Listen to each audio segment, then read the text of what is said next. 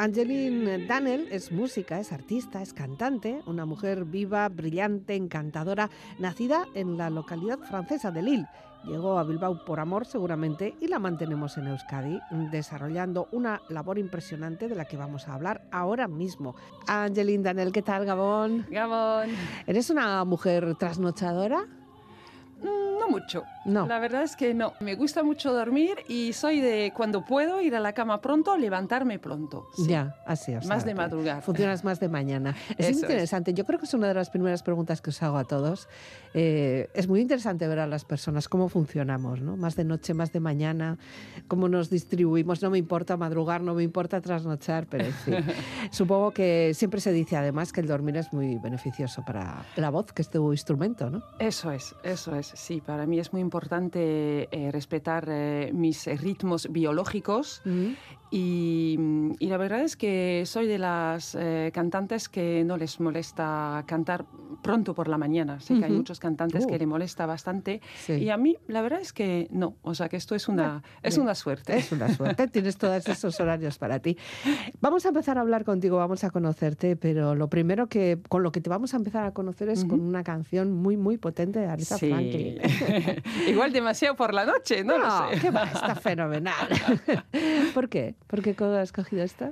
Porque mm, cuando me has dicho de buscar es- extractos de, de música em, para puntuar un poquito este, mm, esta, esta entrevista contigo, con vosotros, em, yo he buscado músicas que me emocionan. Yo funciono eh, por la emoción Ya.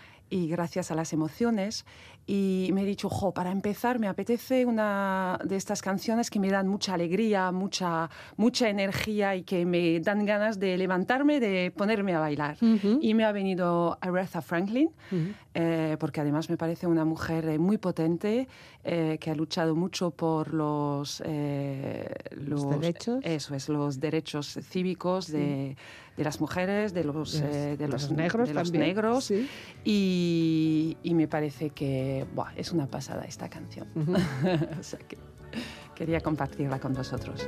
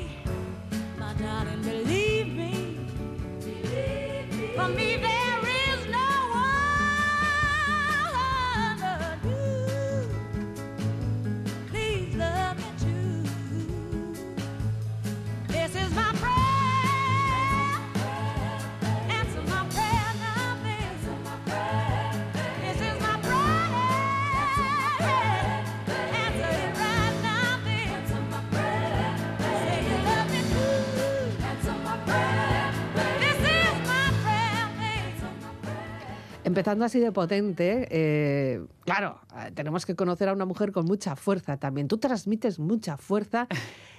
Te hemos escuchado, te hemos empezado a escuchar y supongo que las personas que no te conocen ya perciben esa, esa sensación. Pero verte también, eres una mujer fuerte y da la sensación de que lo tienes todo muy claro. Siempre es así, pero Bueno. me alegro de que transmita esta, esta sensación. La verdad es que soy también una persona que duda bastante. Mm. Eh, voy a decir que cada vez menos, igual. Bueno, es la edad, la edad que nos va dando. No, la edad del trabajo Sí. y, mm, y creo que gracias a todo lo que estoy haciendo de, de trabajo sobre mí misma, que para mí es, una, es un eje, es una clave eh, que me permite conectar, eh, conectarme a mí y a lo que me hace única. Eh, esto también me da mucha fuerza, mucho poder, diría, porque ya he vivido desde la fuerza muchos años y me he dado cuenta que eh, era agotador. Y ahora empiezo, en- intento a vivir desde, desde mi poder más que Ya. desde la fuerza. Y, mm, y esto de conectarme con, sí, con mis sueños, con los sueños que eran míos cuando era más joven y de volver a ellos y... eh, sí, eh, que, me hace que, que me que dudo cada vez menos. menos. Eh, te tenemos que situar, evidentemente ya escuchándote hablar, sabemos cuál puede ser tu procedencia, la francesa, aunque hables fenomenal, en la localidad de Lille, ¿no? De Lille, allí na- naciste, ¿no? Eso es. ¿Y hasta cuánto, cuántos años estuviste allí? Eh, yo viví al- bueno, en la ciudad del lado de Lille, pero bueno, pasé lado, vale, la, sí. mayoría de, de- mm, la mayoría de mi tiempo lo pasaba en Lille porque estaba, empecé a estudiar en el conservatorio, eh, el violín con seis años, y, mm, y luego después de- del violín eh, empecé a, a estudiar el canto con 17 años y con 20 años ya había terminado la, la- la carrera, carrera. como cantante en el que fue Express Sí. en tres años. Eso sí, que, que lo tenía muy claro y entré en el Conservatorio Superior de Música y de, de Danza de París con 20 años y me, me fui a París. Ya. Eh, ¿Toda esta influencia musical, eh, toda esta decisión musical es por una influencia familiar o es una elección tuya? Diría que las dos cosas, Mm. que puede ser, ¿no?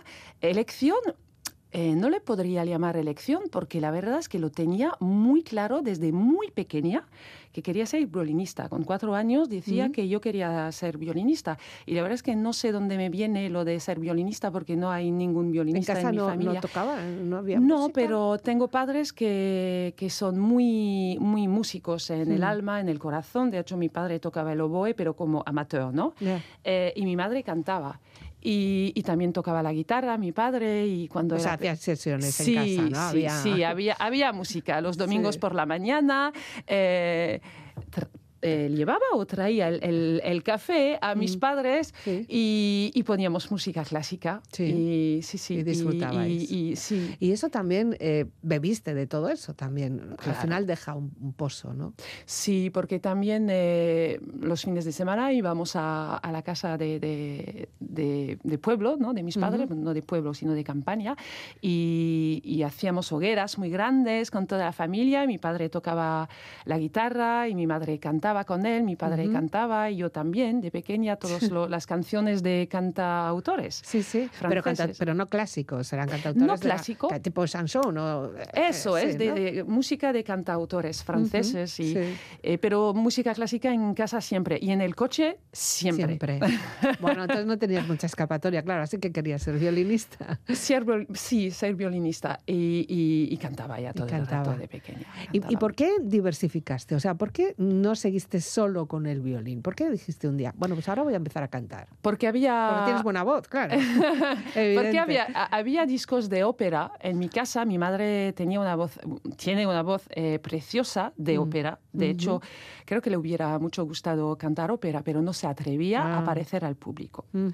Contaba que de joven se escondía detrás de, de un, de un Biombo, una cortina, una cortina, para, para cantar eh, cuando se juntaba con sus amigos, pero no se atrevía a cantar Ya. sin, eh, sin estar tapada. Sin estar ¿no? tapada. O sea que sí, es una historia, bueno, me Sí. imagino que también mi, mi vida será algo de reparación ¿no?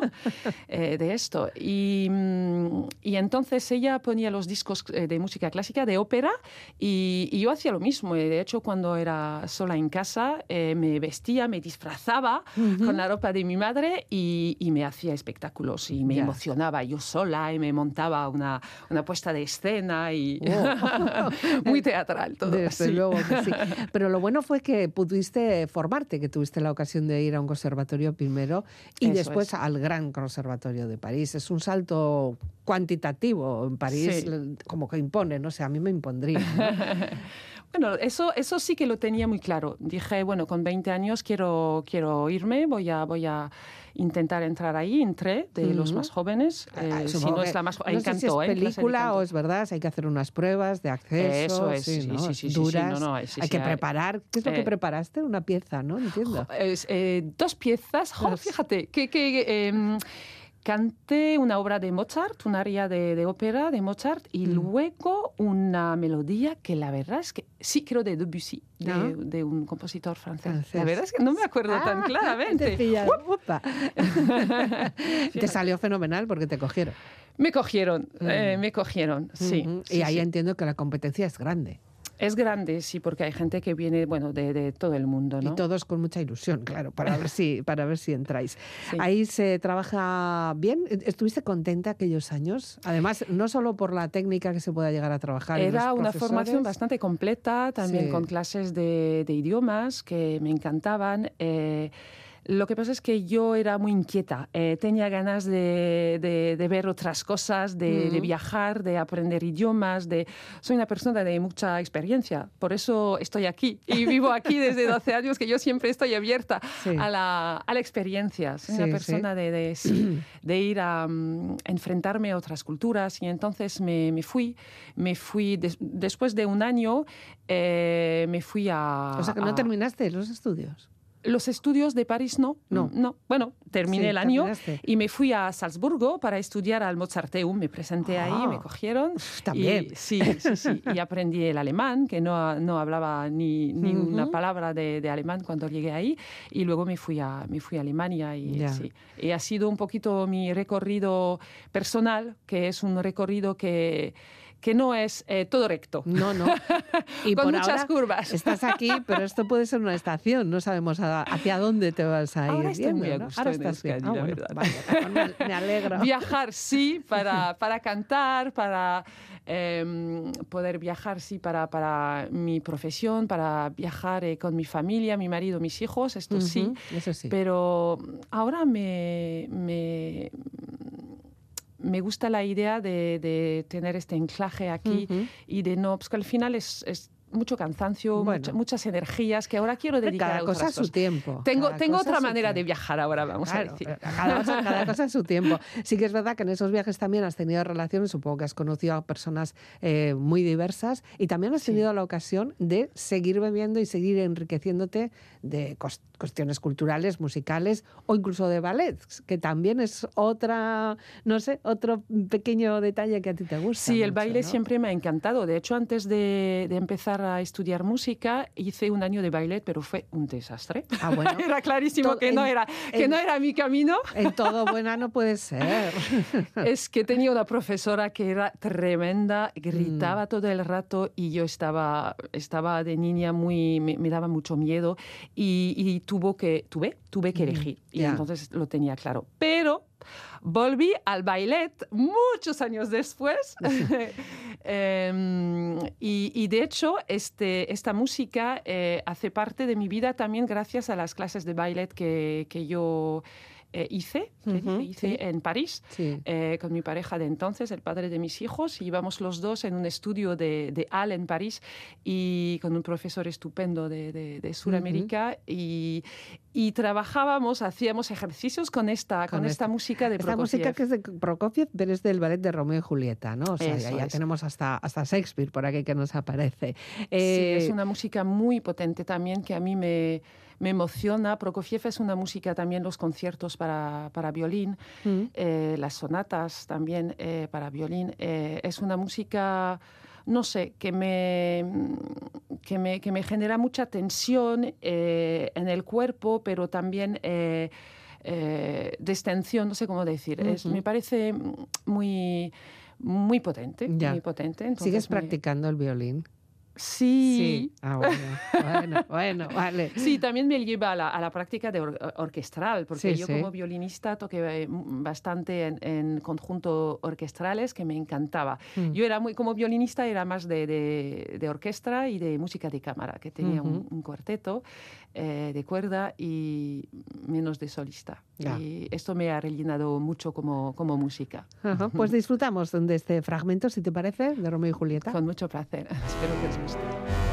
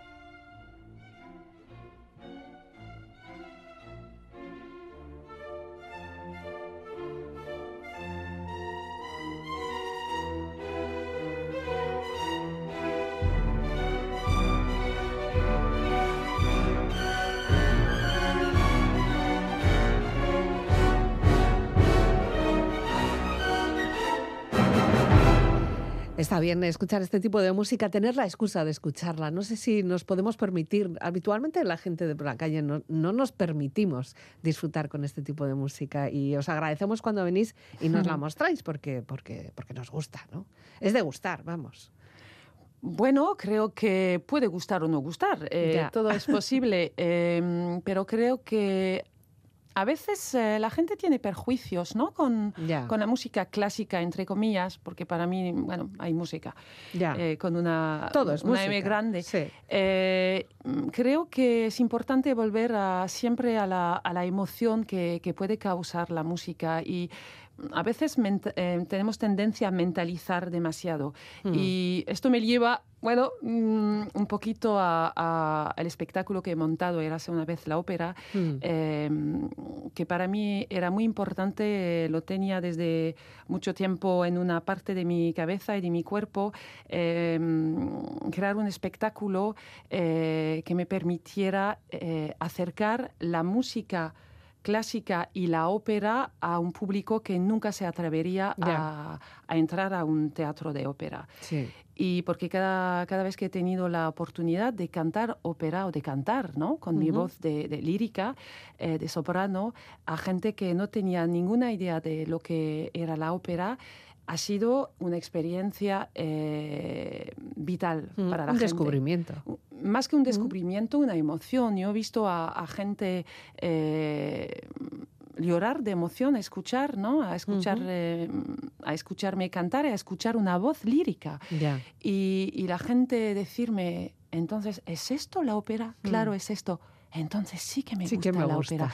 Y para mí es como, es muy importante, más que importante, es como una misión. Creo que hace parte de, de nuestro trabajo y misión de vida como artista, eh, como músicos, eh, hacer que, que, que pueda tocar a, al, al máximo de, de personas y Ujú. no solo a los que, que tienen el a las personas que tienen el privilegio de poder acercarse Claro. a los teatros, a la cultura, sino a, a todos. Y la última vez que dimos el espectáculo, eh, cuando estábamos ensayando, eh, se paró la, la chica de la limpieza Mm. y se quedó eh, boca abierta, ¿no? Y cuando yo pasé al lado suyo, dijo, "Ah, qué bonito. Y para mí fue, es, es, es un regalo. Y digo, Mm. bueno, eh, he dado en el clavo y está bien hecho, estamos haciendo bien el, el- el trabajo y eh, para mí es, eh, es vital hacer este trabajo también. No solo cantar en, escenas muy grandes, pero sino acercarlos en los centros más, más, eh, más públicos. Bueno, ya nos has dicho varias cosas. Sí. De- desde otras cosas, por ejemplo, pues que tu, tu voz es de soprano. Sí. Porque claro, hay diferentes voces, tonalidades. Eso no sé si todos Sí. nos- lo llegamos a saber, ¿no? Eh, Lo podemos percibir, pero mm, ¿eso se trabaja o se nace con ello? Eso lo llevas tú. Te diría que un poquito los dos. Eh, yo siempre he tenido esta, esta voz de manera natural. Eh, luego, claro, lo que se puede trabajar es el timbre. Por ejemplo, acabo de hacer un concierto en el Palacio Euskalduna con, con la banda municipal de Bilbao y era una, era una obra para mezzo soprano. Y me Ah. dijeron, sí, el maestro José Vilaplana me dijo, ¿tú crees que lo puedes hacer? Y le he dicho, a ver, déjame ver la partitura y, y ha sido como un reto para mí. He dicho, vale, lo, lo, lo hago.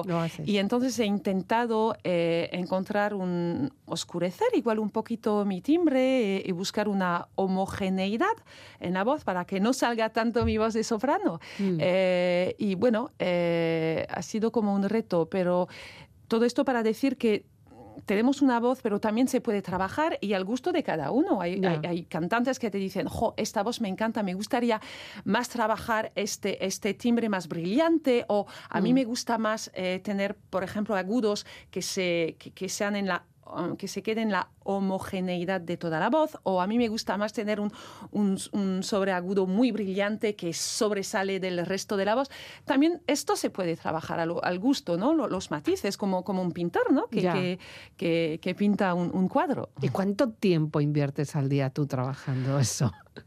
Mm, Porque no te se aprende, diría- no se aprende y listo, ¿no? Luego hay que seguir diría- yo practicando. te diría eh, todo el tiempo. Ah. Yo no trabajo, eh, lo vivo. Y te lo, lo digo en serio porque mm, para mí es como una misión de vida. La verdad es que no solo es cantar, es transmitir. Eh, bueno, también tengo una, una, una mm, actividad de, de sofróloga eh, que acompaño a gente, a músicos, pero no solo en consulta individual, pero también en talleres grupales. Eh, acompaño a estudiantes de grado profesional de los conservatorios, pero también a músicos profesionales. Y mm, es, es como, sí, una manera de vivir, una manera de vivir, porque no solo es cantar y transmitir cantando, eh, enriquecerme, nutrirme, porque cantar me nutre, eh, y también eh, hacer participar la gente que me rodea, con quien trabajo, la gente que se acerca a mí, que necesita este acompañamiento, porque a veces eh, yo me encuentro con gente que, que está un poquito fuera de sí, ¿no? Por el, el estrés, el cotidiano, Mm. eh, el condicionamiento negativo, que tenemos muchos eh, condicionamientos negativos, limitaciones. Eh, yo intento hacerlo por mí, pero transmitirlo. Espero ayudar también a la gente a, a lucir. Yo creo que hemos vivido, vivido hemos venido a esta, a esta vida, vida terrestre para, para, lucir. compartir, Eh, para lucir. sí, La sofrología es un aspecto que has trabajado, pero porque lo necesitas, lo necesitaste tú misma en un Eso es. O sea, Y yo que creo- no es que te- seas una No, iluminada. Como me dicen mis, mis hijos a veces, que me ven estresadas y nerviosas. Pero ¿cómo tú que eres sofróloga puedes estar así? Digo, es por eso que he venido a la sofrología, porque lo necesitaba más que otras Ya. personas. Y ha sido un descubrimiento maravilloso. Me he dado cuenta que solo usamos muy poco de, de nuestra, de nuestro potencial. Y entonces a mí me ha servido tanto en mi ámbito profesional como personal. Y me he dicho, jo, un día me formaré y también acompañaré a la gente eh, con esta herramienta. Y ahora, claro, eh, con todo mi recorrido eh, voy añadiendo Ujú. Más herramientas, Más no, no herramientas. solo las ¿Qué es la sofrología. sofrología? Claro, vamos, eh, estamos hablando de ello, pero hay personas que quizá no sepan lo que es. Las sofrologías son, para decirlo de una manera sencilla que espero que pueda eh, llegar a todos, son ejercicios de respiraciones, de eh, relajación dinámicas y visualizaciones positivas. Al final es ayudar a la gente a volver a conectar, eh, a volver a a sí mismo, porque estamos viviendo una sociedad que nos eh, lleva siempre fuera, hacia afuera, hacia afuera, con las redes sociales, ya lo hemos hablado eh, la rapidez, ¿no? Vivimos en una sociedad que va a toda velocidad. Mm. Y entonces yo creo que no es muy ecológico a nivel, eh, a nivel fisiológico, biológico de las personas. Y, y hay, mm, una, hay un- una demanda tremenda, ¿no? De, de- de- tenemos que ser muy, ten- tener un rendimiento muy Ser alto. todo- competitivos, muy competitivo, eso es. y esto nos hace eh, desconectar de nosotros mismos y de nuestro cuerpo, sobre todo. Yo, eh, Ujú. La sofrología siempre trabaja a, tra- a- partir del cuerpo y de las sensaciones físicas. Entonces es volver dentro, de- que, que- es nuestra primera casa, es nuestro cuerpo. Nuestro cuerpo. Y muy a menudo vivimos nuestros- nuestro cuerpo porque nos duele, ¿no? Ya. Nos acordamos que tenemos un cuerpo porque tenemos que ir al fisio, tengo que, que ir al gimnasio, que me duele, que no sé qué. Y la, fisiolo- la sofrología al final es desarrollar una presencia a sí mismo, pero a sí misma desde, desde el, ah, qué a gusto estoy con mí misma, eh, con mí mismo con mi cuerpo y, y al final es como un, un anclaje, un eje que creo que es primordi- primordial. Y a través de esto también podemos volver eh, una vez que estamos muy anclados en nuestro cuerpo, cuál es nuestro, nuestra misión de vida, cuál nos hace feliz eh, a lo largo del día. Y creo que a partir de ello podemos empezar a vivir eh, cualquier, eh, cualquier profesión, podemos eh, empezar a vivir desde el qué agradable, eh, qué contenta, qué contento estoy con mí mismo eh, hoy, hoy, ¿no? Y, y- y cada, cada momento, de- De, mi vida, que nos olvidamos, ¿no? De, ¿Y de cómo llegaste mismos. tú a ella? ¿Perdona? ¿Cómo llegaste hasta ahí? ¿Qué, qué, qué- qué necesitaste? ¿Quién fue la persona que te inició? Yo sé que hay una persona ahí importante. Yo estaba cantando bastante en París, ya vivía con, con- con mi oficio ¿no? de cantante como, como solista y también con un cámara un, un coro de, de cámara muy famoso en Francia, el coro Accentus, y cantaba mucho, tenía muchos programas diferentes que aprender, eh, con, mucho, con poco tiempo, y estaba muy estresada, muy estresada, un poquito quemada, así, y no había dejado de disfrutar ¿no? de lo que había sido mi sueño de, de- de vida, Ya. ¿no? de cantar, de, eh, de viajar por, por el canto. Y, y no sé, una persona, un, un compañero, un día en- antes de un ensayo me habló de la sofrología. No, yo no tenía ninguna idea de lo que era la sofrología. Me dijo, ve, ve a ver, te, te, te dejo este contacto de, de esta sofróloga. Y, y fui. Fui, la Ujú. llamé, fui.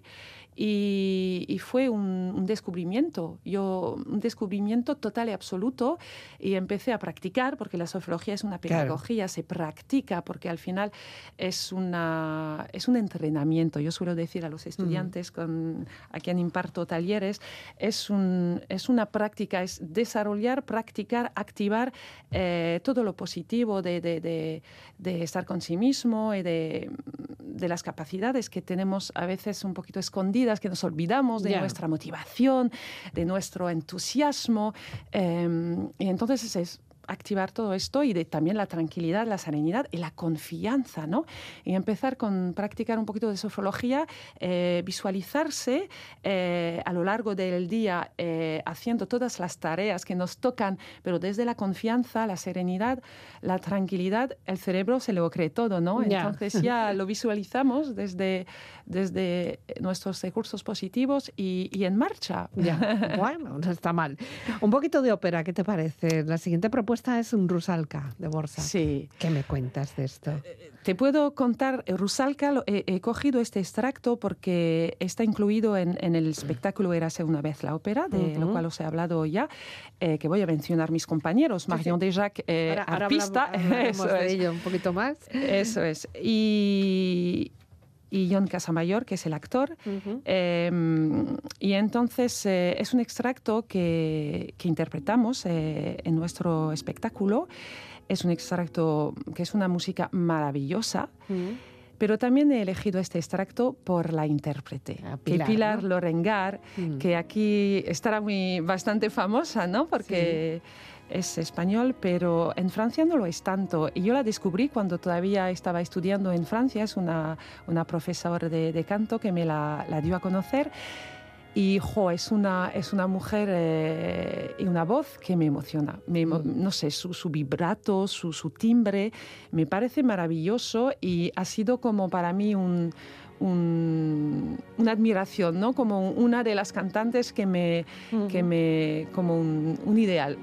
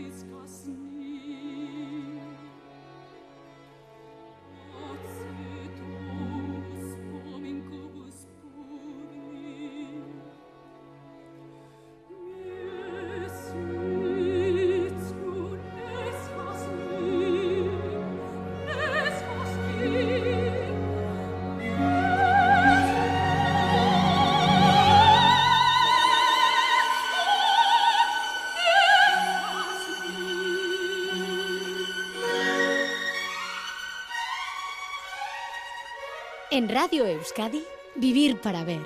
Con Elizabeth Legarda. ¿Y desde cuándo te tenemos aquí en Euskadi? ¿Cuándo llegaste? Hace Eh, hace, va a hacer eh, 12 años. 12 años. 12 años. y has seguido tra- trabajando, has seguido compartiendo la voz, la emoción. Sí, siempre he dejado de cantar, eh, aunque lo había dejado un poquito por ser madre. Luego he Ujú. venido la- a, a- practicar como profesional la sofrología después de, de haber terminado mi formación. Y es muy gracioso porque he venido a, a la sofrología gracias al canto y es la sofrología que me, que me ha hecho eh, Volver a volver, a, cantar. gritos. Angeline, tu, tu, tu, tu camino que es tu voz. Y en torno a eso has organizado distintos eh, encuentros, porque has- eres maestra, ¿no? De voz.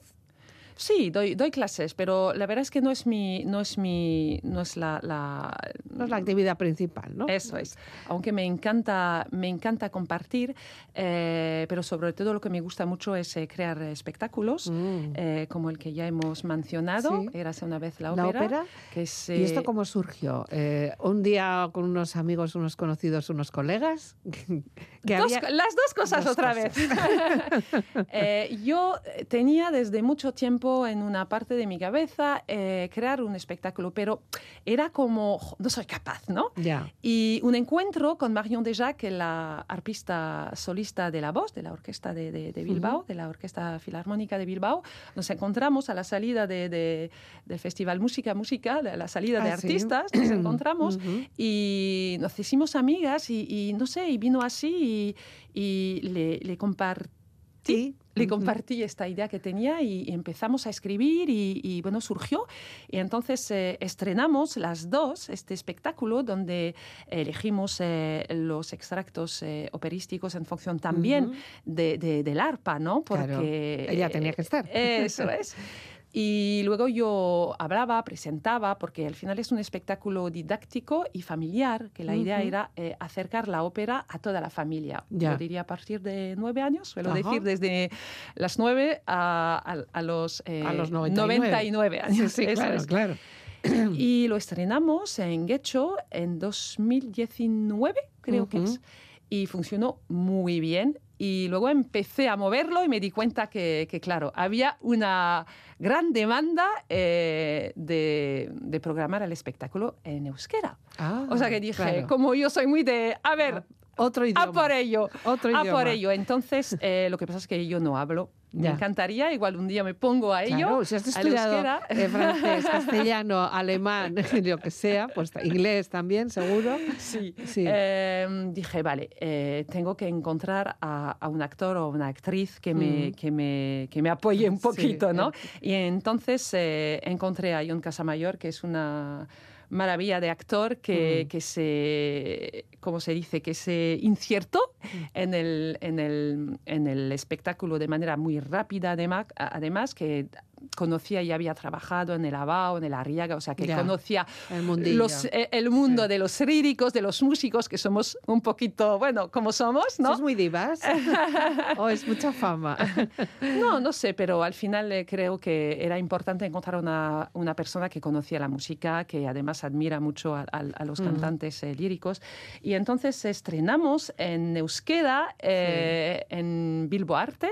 Eh, nos acogió mi amigo Juan Zapater, que era eh, director en este momento de, de Bilbo Arte, y, y estrenamos con mucho éxito, con muy poco público, porque era Ya. justo a la salida de la, La de la- de la pandemia. pero fue un gran éxito y ahora, bueno, vamos, eh, seguimos y, y- y la verdad es que yo tengo eh, muchas ganas de, de mover cada vez más este espectáculo, que además es muy cómodo porque somos tres, eh, entramos todos en un coche, el arpa también, arpa también. eh, muy poco El decorado. grande, es ¿eh? que la idea también para mí era montar un espectáculo de manera muy fácil para los programadores. Claro.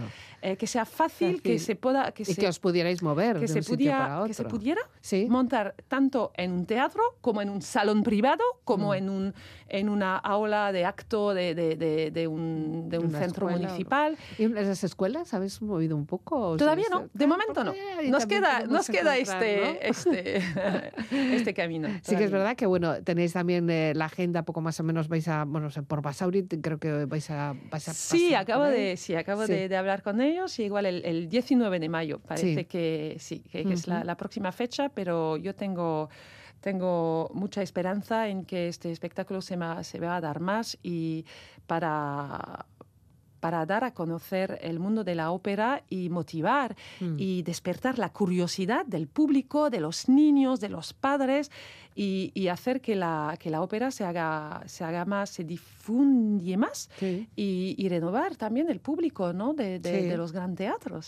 Sí, porque siempre da la sensación de que van las personas más mayores o con, o con co- más poderío económico normalmente. Eso ¿no? es, que Aunque ante- luego igual no lo disfruten de la misma manera. Eh, y creo también que, que yo creo que la ópera no tiene por qué ser reservado a privilegiados que han tenido la, la- la suerte de haber podido acercarse a- al, al mundo cultural.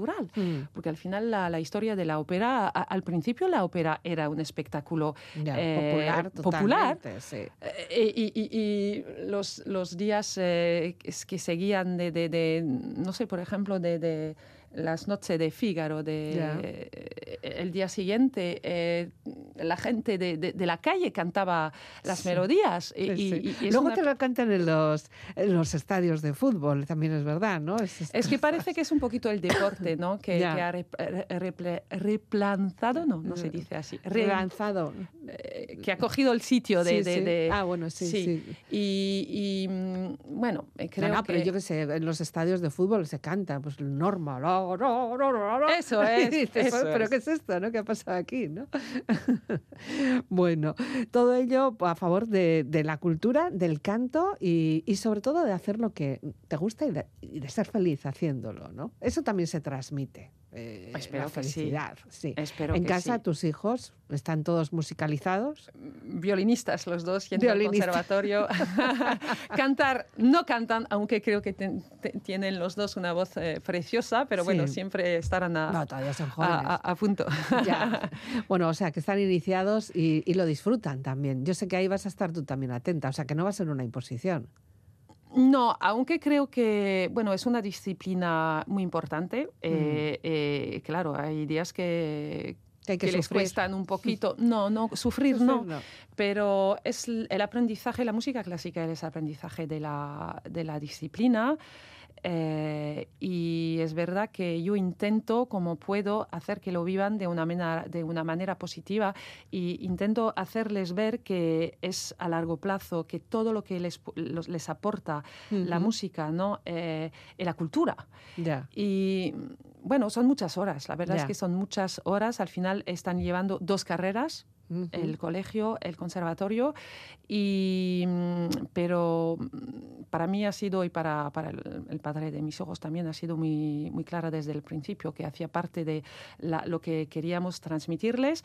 Yo he es- escuchado tantas veces adultos que he tenido en clase de canto, en sofrología, en cualquier, eh, cualquier, eh, cualquier sitio, adultos diciéndome "L- la gran pena de mi vida ha sido no hacer No música. hacer música. O sea que bueno, cuando crecerán, eh, igual el mayor, el mayor ya está en edad de decidir, igual lo dejo, eh, que no es el caso, pero, pero creo que es muy importante porque hace gente eh, más abierta, eh, gente más cercana, más conectada con sí misma. Y yo creo que con esto ganamos, somos más, eh, es más fácil para una persona que esté conectada con sí misma de estar en la empatía también y de estar abiertos a los demás. Entonces, eso, creo que...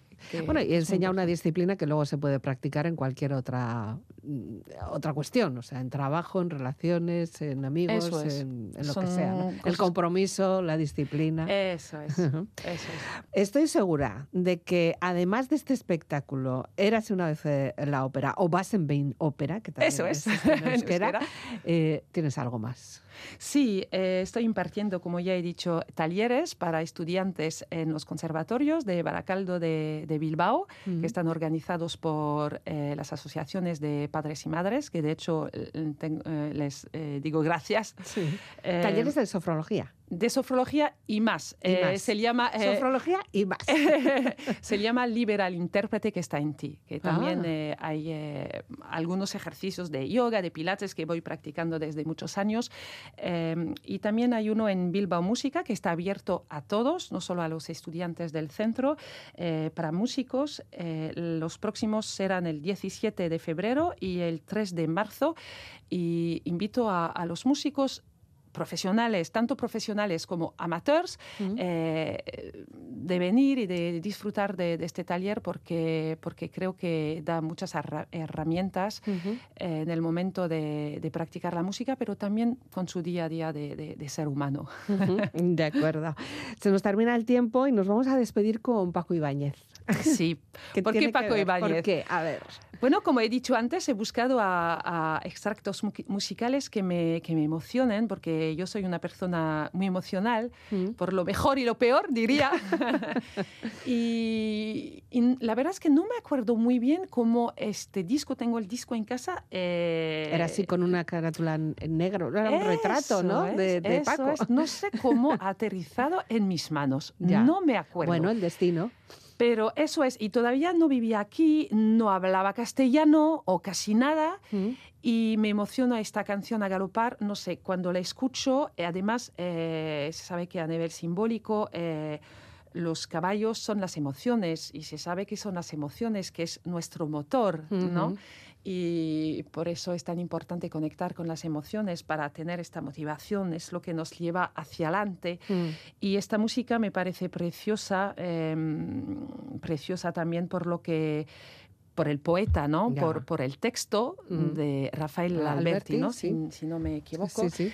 Y por todo lo que representa, que al final es eh, la lucha eh, por la luz, por eh, la apertura a los demás, eh, que creo que es muy importante hoy en día también, que al Ujú. final es un, es un camino que nunca está terminado, ¿no? Ya. Eh, y espero que, que le disfrutéis y también es mi amor por la poesía y los textos eh, bonitos y Ya. que, que, que emocionen y que nos llevan a amarnos eh, entre nosotros. Mm, Mejor no se puede terminar. Angeline Danel Gabón, Escarcasco, bonsoir. Bonsoir, bonne nuit, merci beaucoup. De Rafael Alberti, a galopar, a galopar, hasta enterrarlos en el mar. Pour les Français, c'est au grand galop, au grand galop, jusqu'à les enfouir dans la mer.